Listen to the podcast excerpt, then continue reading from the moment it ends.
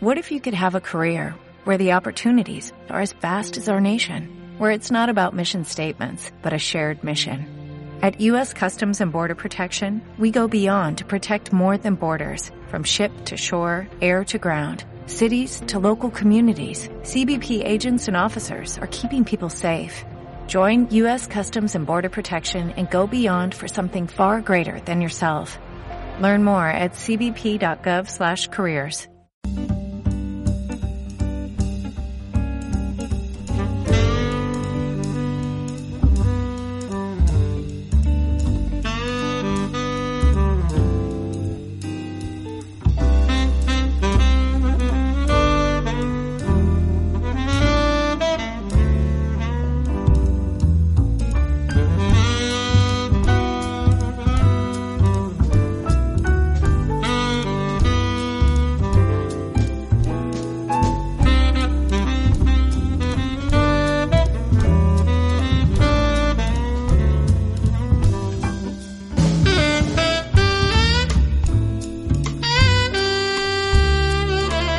Son las 11.33 minutos de este miércoles. Estamos ya en el mes de junio, día 9 de junio. Vamos con nuestras poesías esta semana en Conversaciones con Isabel.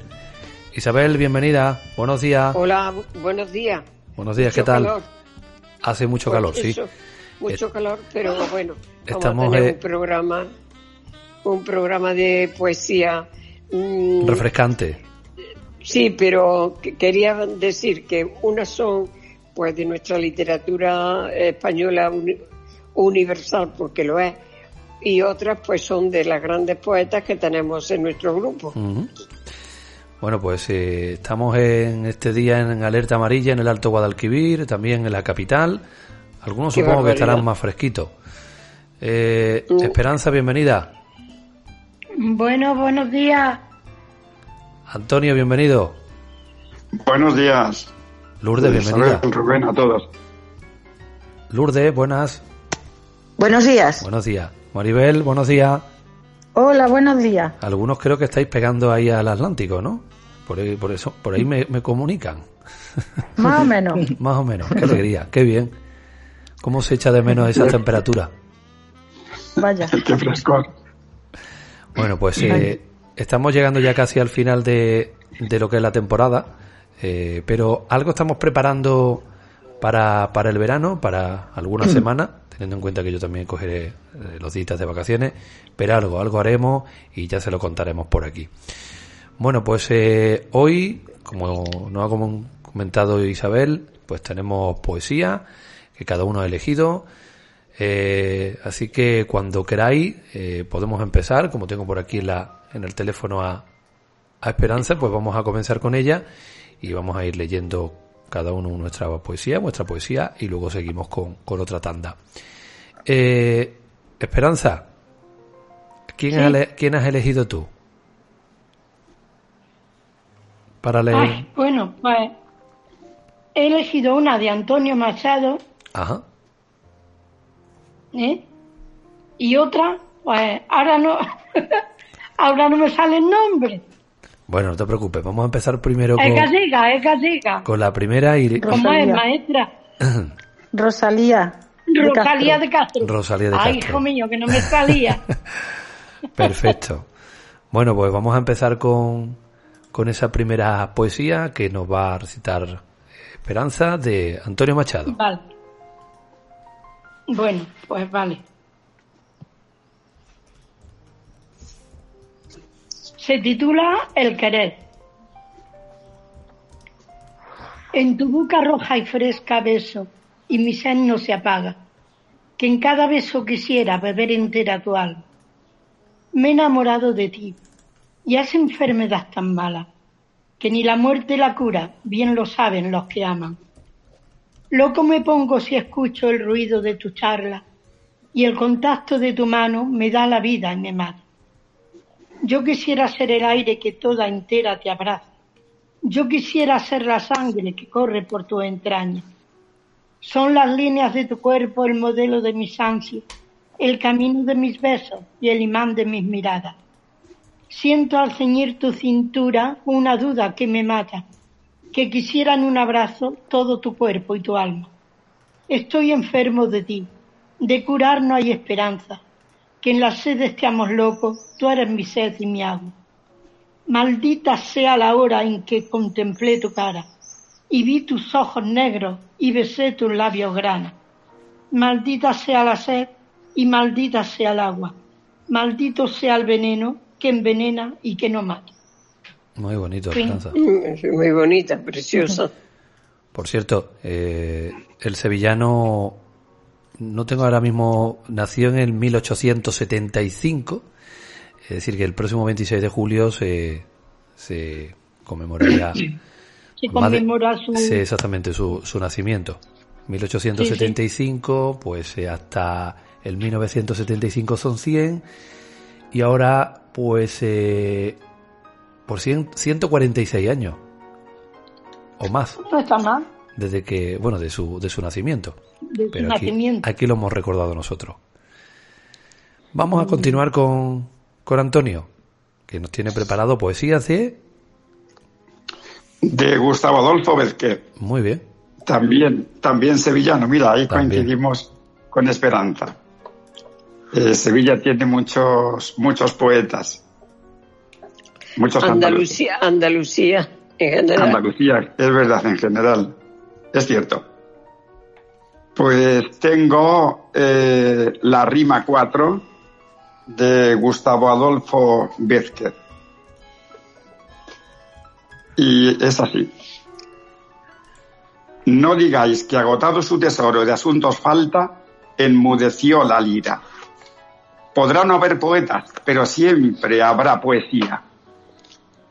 Mientras las ondas de la luz al beso palpiten encendidas, mientras el sol las desgarradas nubes de fuego y oro vista, mientras el aire en su regazo lleve perfumes y armonías, mientras haya en el mundo primavera, habrá poesía. Mientras la ciencia al descubrir no alcance las fuentes de la vida y en el mar o en el cielo haya un abismo que al cálculo resista, mientras la humanidad siempre avanzando no sepa dó camina, mientras haya un misterio para el hombre, habrá poesía.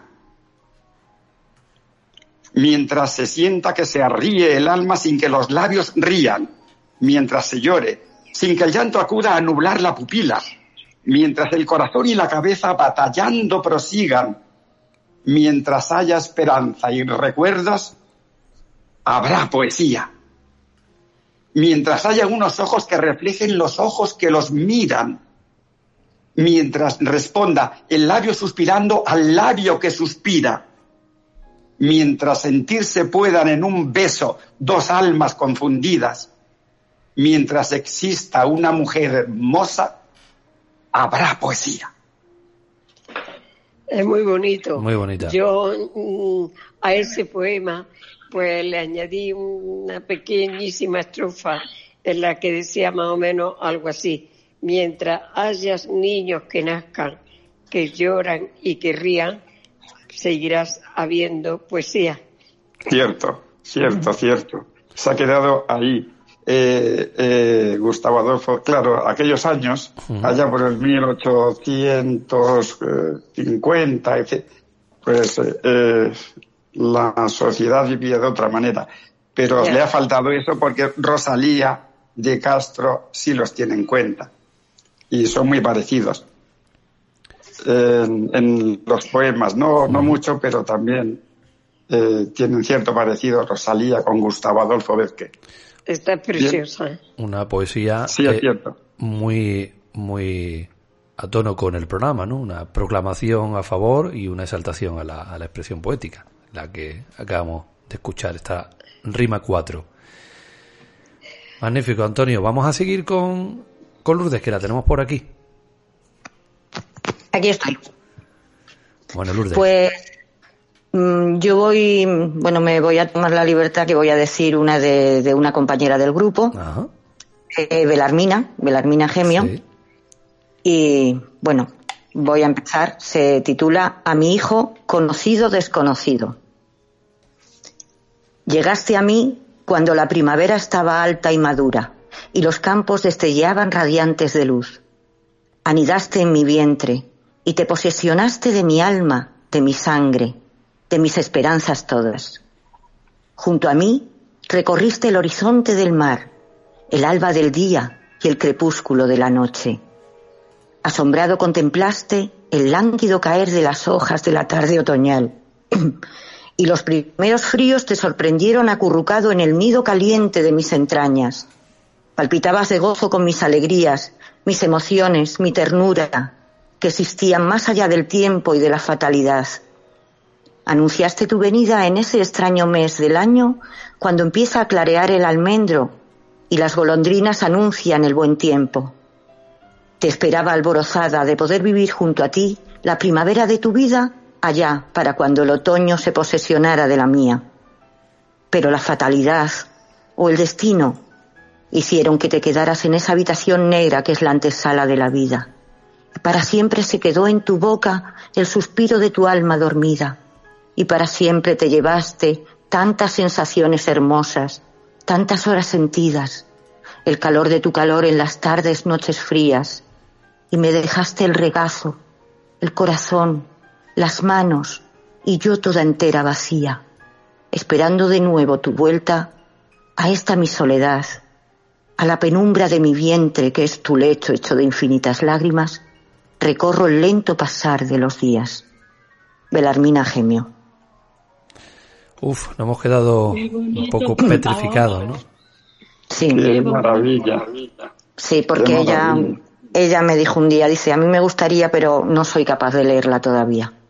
Pero Qué bueno, maravilla. Y eh, ¿de quién es? Porque, es, es de, Be- de Belarmina Gemio, ah, es de Vela. Nos hemos quedado un Precioso. poquito Y así. Es bueno, es, es, es, es, sí, porque ella, ella dice que no, que no se, que no, no es capaz todavía de leerla. Han pasado 40 años desde que perdió a su hijo, pero No no, no es capaz de leerla y entonces me la, me la enseñó. A mí me emocionó muchísimo porque desgraciadamente yo también he perdido a un, a un nieto a las 48 horas de nacer y sé lo que, lo que es. Y, y dije, bueno, pues si algún día se puede, yo, yo la leeré cuando, cuando se pueda, que no sea un tema fijo, ¿sabes? Y bueno, pues he querido, he querido leérsela. Sí, sí, lo, lo tiene muy bien, grabado. muy bonita, preciosa, Preciosa. preciosa. Sí. Bueno, pues vamos a seguir con, con Maribel. Hola, pues yo voy a comenzar con un poema de Becker, luego leeré otro de Rosalía de Castro. El, el poema que voy a leer es la rima 7 y digamos que él expresa de alguna manera el momento ese en que te sorprende de pronto tu capacidad creativa y ya no puedes mm, vivir sin, sin ella, digamos. Del salón en el ángulo oscuro, de su dueña tal vez olvidada, silenciosa y cubierta de polvo veíase el arpa. Cuánta nota dormía en sus cuerdas, como el pájaro duerme en las ramas, esperando la mano de nieve que sabe arrancarlas. Ay, pensé, cuántas veces el genio así duerme en el fondo del alma, y una voz como Lázaro espera que le diga, levántate y anda. Muy bonita. Supongo que eh, eh, sería una eh, bueno pues una, una tanda ¿no? de, de estos poemas, ¿no? Porque hemos escuchado anteriormente el- la rima 4, ¿no? De, de Becker que ha leído Antonio y esta sería la, la 7. Sí, Sí, efectivamente. Porque eh, eh, las rimas son muy famosas. Y lo que le da a Gustavo Adolfo Becker, digamos, su, eh, su esplendor. Ujú. Y, Bueno. eh, en ese libro. De Creo- rimas. Creo que Isabel hoy no, no se nos atrevía con por, por el tema bueno, de la, de la sí, voz. voy a leer ¿Sí? una cosa Venga. muy cortita, Vale. pero es de un niño. Ahora lo sé y antes no lo sabía, que mi cuerpo cuando ya no me sirva puede servir para dar vida. Parece un milagro, pero es verdad que si se para en mi corazón artista a un niño enfermo se puede implantar. Y si mis ojos ya no me sirven, alguien con ellos podrá mirar al cielo, las montañas y el mar. Y lo más importante, también a mí me podrán un día implantar. Es de un niño. Qué bonito. Muy bien. Niño que supongo que tendrá a- algún problema de algún órgano. ¿no? Con una esperanza de que algún día se le podría implan- implantar. Eh, efectivamente, parece que es así. Es esa, esa pena que hay, esa esperanza. ¿No es así, Isabel? Sí, sí, el niño eh, descubre que con- cuando a él ya no le sirvan sus órganos, pues le pueden servir a otra persona, pero al mismo tiempo eso puede revertir también en su propia vida, claro. Bueno, pues hablando, hablando de esperanza, vamos con esperanza, ¿no? Aquí está Esperanza. Vamos con, con la poesía de la, de la gallega, de Rosalía de Castro. Venga, vamos. Ya no mana la fuente, se agotó el manantial. Ya el viajero al nunca va su sed a apagar. Ya no brota la hierba, ni florece el narciso, ni en los aires esparcen su fragancia los lirios. Solo el cauce arenoso de la seca corriente le recuerda al sediento el horror de la muerte. Mas no importa. A lo lejos otro arroyo murmura, murmura, donde humilde violeta el espacio perfuma. Y de un sauce el ramaje, al mirarse en las ondas, tiende en torno del agua su fresquísima sombra. El sediento viajero que el camino atraviesa, humedece los labios en la linfa serena del arroyo que el árbol con sus ramas sombrea y dichoso se olvida de la fuente ya seca. Final. Muy bonito, Esperanza. Muy bien, bien, sí. Sí, Muy bonito. sí, La poesía de la, de la compostelana, de, de una de las grandes poetas de la literatura española del, del siglo XIX. De ese Y que su casa, resurgimiento, ¿no? Re- resurgimiento gallego. Que digo que su casa eh, la conservan tal y como ella la tenía Ajá.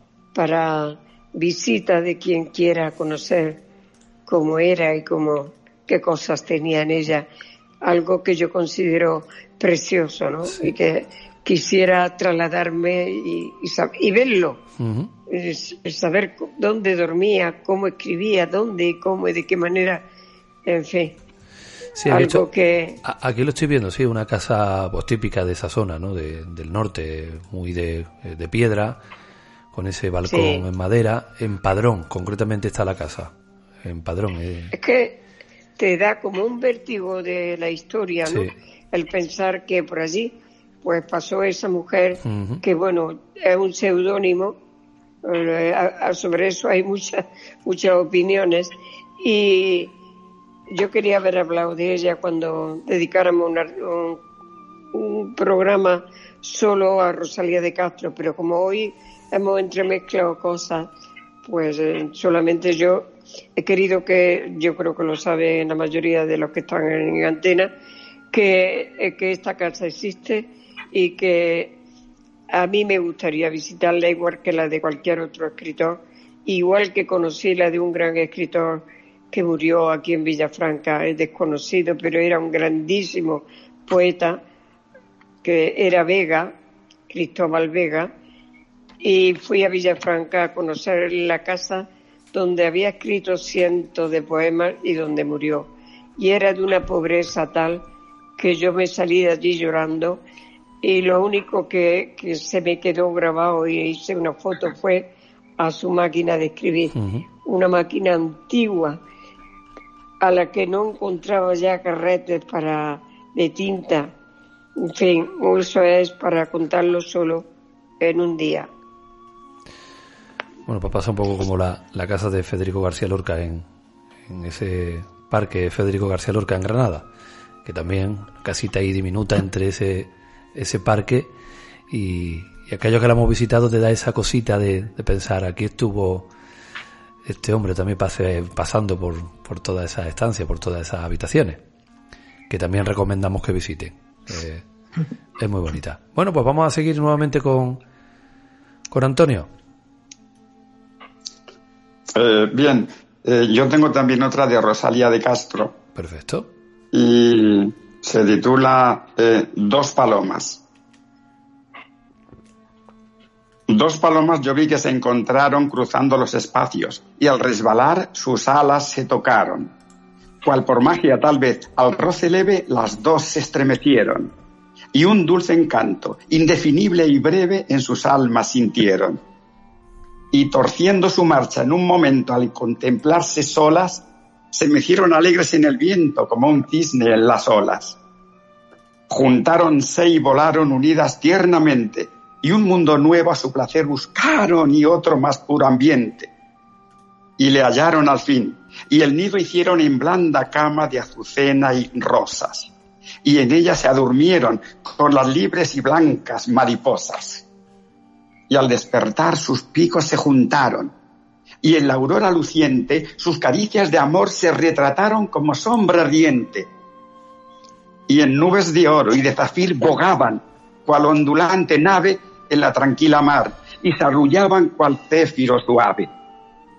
Juntas las dos, al declinar del día, cansadas se posaban y aún los besos el aura recogía que en sus picos jugaban. Y así, viviendo inmarchitables flores, sus días coronaron, y nunca los amargos sinsabores sus delicias turbaron. Felices esas aves que volando, libres en paz por el espacio, corren de purísima atmósfera, gozando. Eh, también es de Rosalía de Castro, con su estilo. Muy bonito. Y, Muy bien. Y, donde, no sé, pues eh, aquí también se adivina, eh, eh, oculta pues algo en lo que le rodea. Es una, tiene una forma muy especial de, de hacer la poesía. Sí, yo estoy leyendo por aquí que, Rosalía de Castro, pues en su obra eran escasas las metáforas, pero muy abundantes las comparaciones. Y me estaba imaginando esta, esta poesía pues en en, gallego, ¿no? Sí. Que sería todavía mucho más auténtica escucharla en su propia en su propia lengua, ¿no? En gallego. Sería muy llamativo. Pero claro, aquí no nos vamos, no nos vamos a atrever a, a, recitar en gallego. Vayamos a liar. Sí, lo que pasa, eh, Rubén, eh, este eh, pues seguramente es del libro Las orillas del mar del sur, perdón, las orillas del sur, donde su obra tiene también escrito poemas en castellano, pero en gallego efectivamente, como dices, es, es su, mm, su lugar de nacimiento. Tiene obras preciosas, poesías preciosas. Bueno, pues tocará otro día. Bueno, pues a ver si nos atrevemos a leerlas en, en su idioma. Hay niños, hay niños. Exactamente. Lourdes, continuamos contigo. Muy bien. Pues mm, voy a leer una rima de, Gustavo Adolfo Becker. Es la rima 68, porque él escribió más de 80 rimas. Y bueno, dice así. No sé lo que he soñado en la noche pasada. Triste, muy triste debió ser el sueño, pues despierto la angustia me duraba. Noté al incorporarme húmeda la almohada y por primera vez sentí al notarlo de un amargo placer henchirse el alma.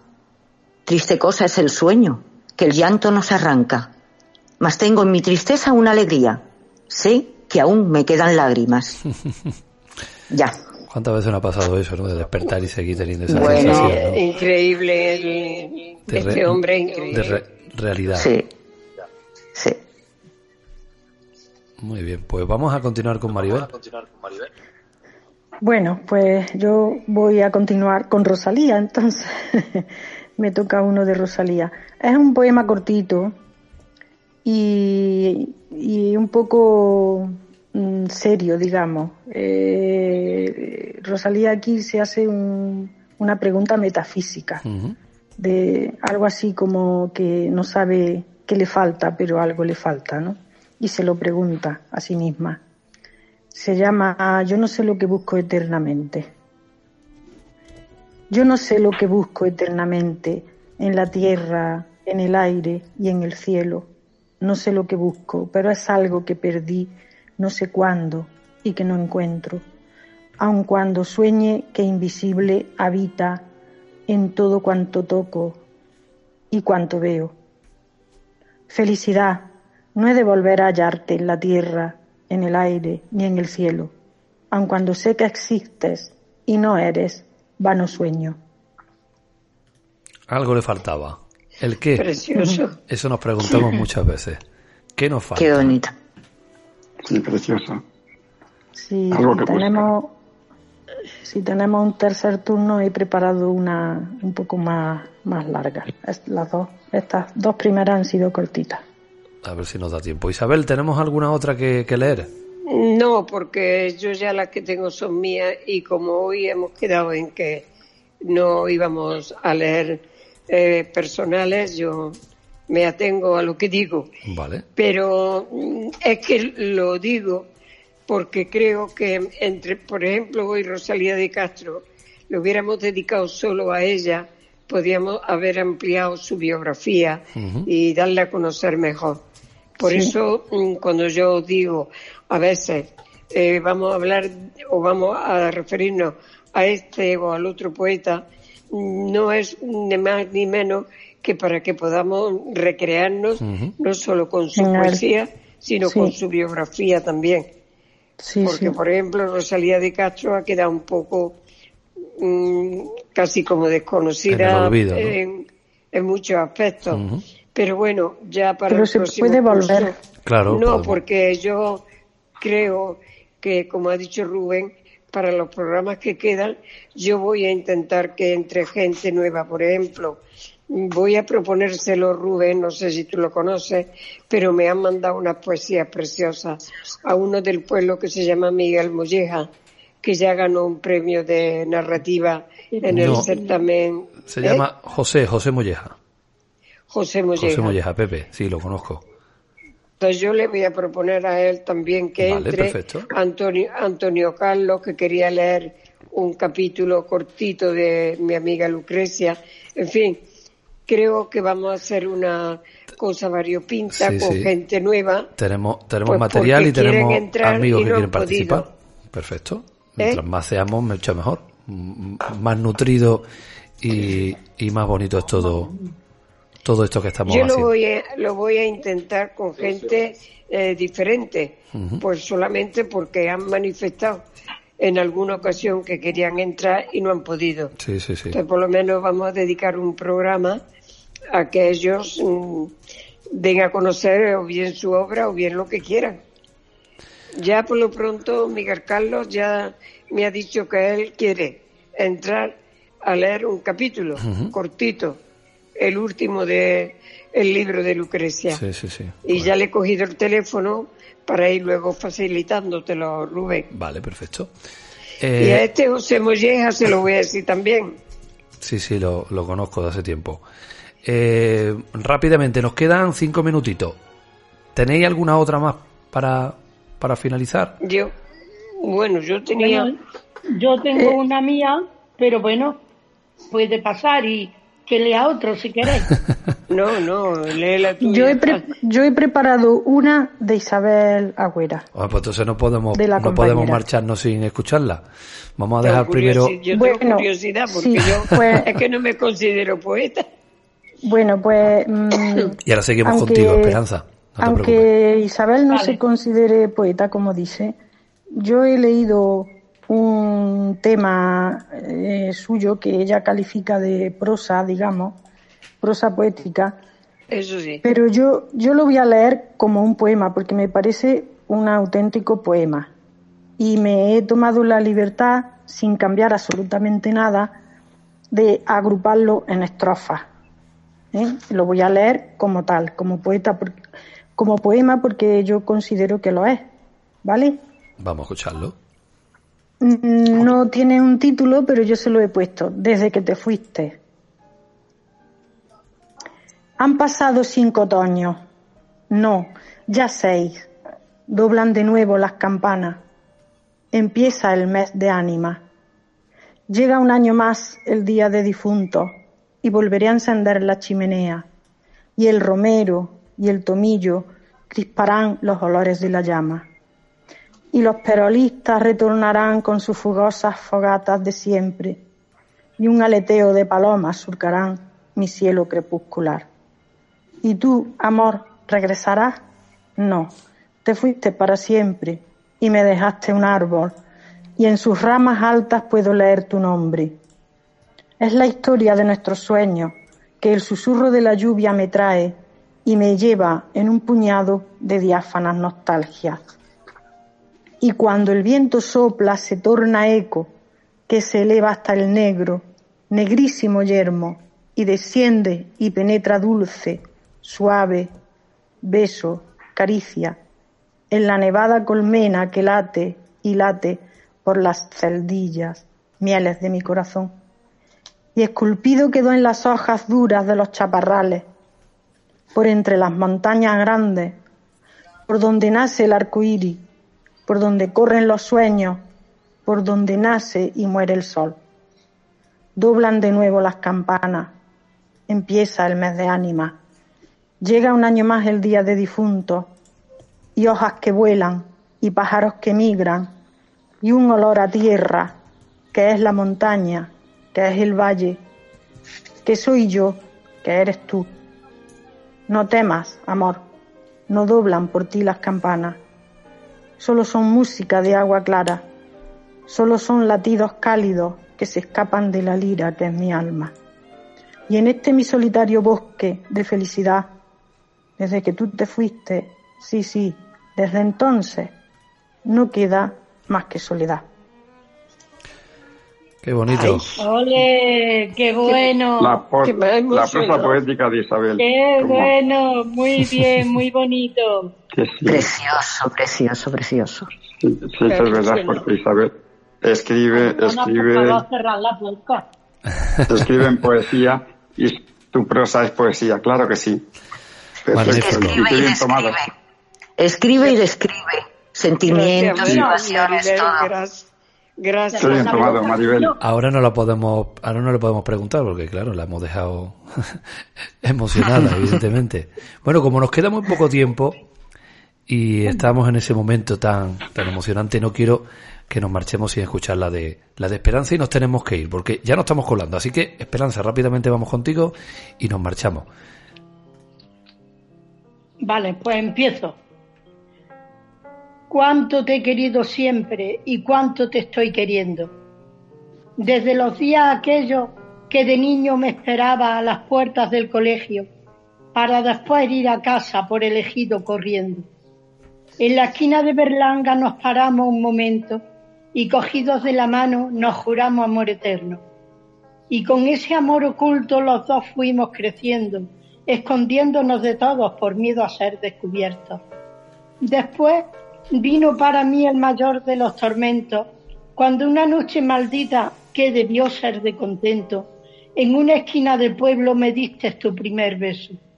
Ese beso que debiera ser para mí el firmamento, el beso que había soñado tantas noches en mi aposento, el que me hacía sentir loca de amor y contento.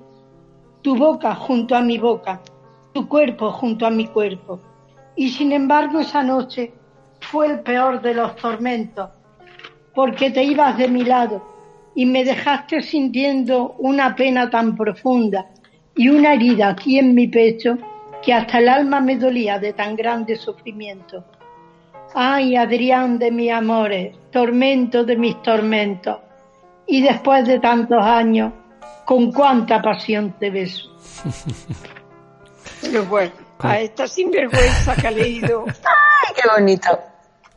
a esa le tengo Amor que decir que era una niña, que yo no quería que se juntara con ese Adriano, que tenía 10 años. Pero Y me mira tú por buscaba dónde. la muerta. Sí, sí. Era una sinvergüenza. Ay, ver. Es que el amor es así, Claro, maestra, el amor es así. A Uno, no- uno no entiende.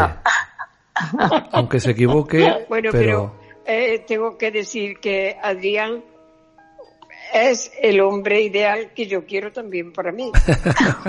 Ya se lo he dicho muchas veces. En aquellos, en aquellos tiempos no lo quería para. Esperanza y mira, ahora Aquella tiempo era un chiquillo por allí dando vueltas esperando que saliera del colegio y yo espiándolo. A ver, y luego le decía Esperanza que todavía muy pronto que era una niña, que eh, pero que va, que va. Esto no, esta historia no, no, no se acabó. Amigo. El amor. feliz. amiga, por suerte, no- maestra, no- por suerte no Mm. se acabó. Nos tenemos que marchar. Gracias por regalarnos Bueno. estas historias, estos sentimientos. Gracias Pues por nada. tener la poesía muy presente. Aquí seguiremos manteniéndola en la radio. Y volvemos el próximo miércoles, si os parece. Bueno, nosotros Venga. con las poesías dentro de dos semanitas. Gracias. De acuerdo, hasta miércoles. Gracias. Hasta el miércoles. Adiós, adiós, buenos días. Feliz día. Buen día a todas y a todos. Adiós, buenos días.